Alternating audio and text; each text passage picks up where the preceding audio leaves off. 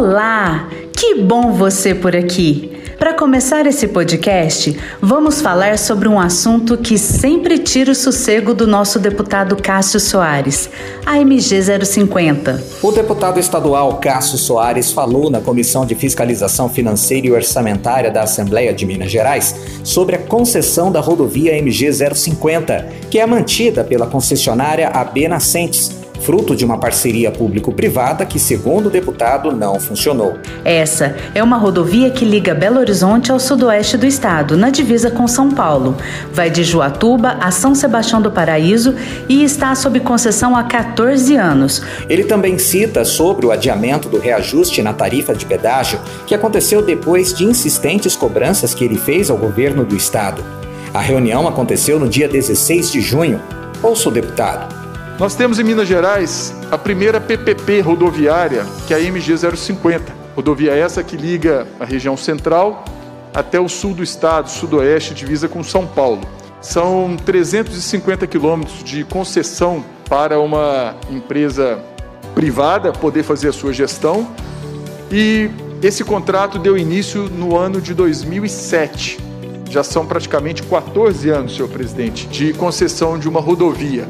Rodovia com mais de 95% da sua extensão com via simples, ora com uma terceira faixa, simples, sem duplicação. É bem verdade que a sinalização melhorou bastante desde o início, mas hoje os usuários dessa rodovia estão pagando um pedágio de R$ 6,40 por um veículo de passeio.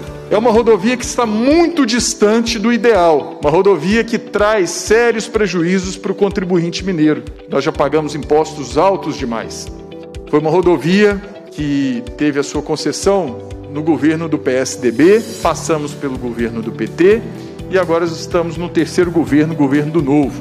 E nada muda. O cronograma de obras dessa rodovia continua atrasado as penalidades à empresa que atrasa suas obras para os municípios que margeiam a rodovia, nada acontece, mas a tarifa de pedágio continua sendo paga. Nós teríamos no último dia 13, passado agora, mais um reajuste. Nós fizemos uma intervenção, um apelo, uma solicitação à Secretaria Estadual de Infraestrutura e Transportes para que postergasse esse reajuste da tarifa de pedágio e que pudesse chamar a empresa para justificar os seus atrasos de obras. São trechos urbanos que eles ainda não conseguiram dar andamento nessas obras tão importantes. São 14 anos de concessão. Nós temos trechos urbanos que sequer têm travessia de pedestres em cidades com uma população de mais de 100 mil habitantes. Então eu faço aqui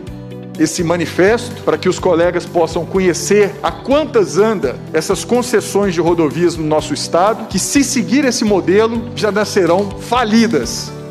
E digo falidas porque não atendem a nossa população mineira, os usuários. Quando você vai para o estado de São Paulo, você paga pedágios caros, mas você encontra rodovias suficientemente adequadas, seguras, eficientes e confortáveis, diferentemente de Minas Gerais. Então, sendo assim, senhor presidente, eu apenas faço esse destaque e trazer ao conhecimento dos colegas a quantas anda a primeira PPP rodoviária do nosso estado de Minas Gerais.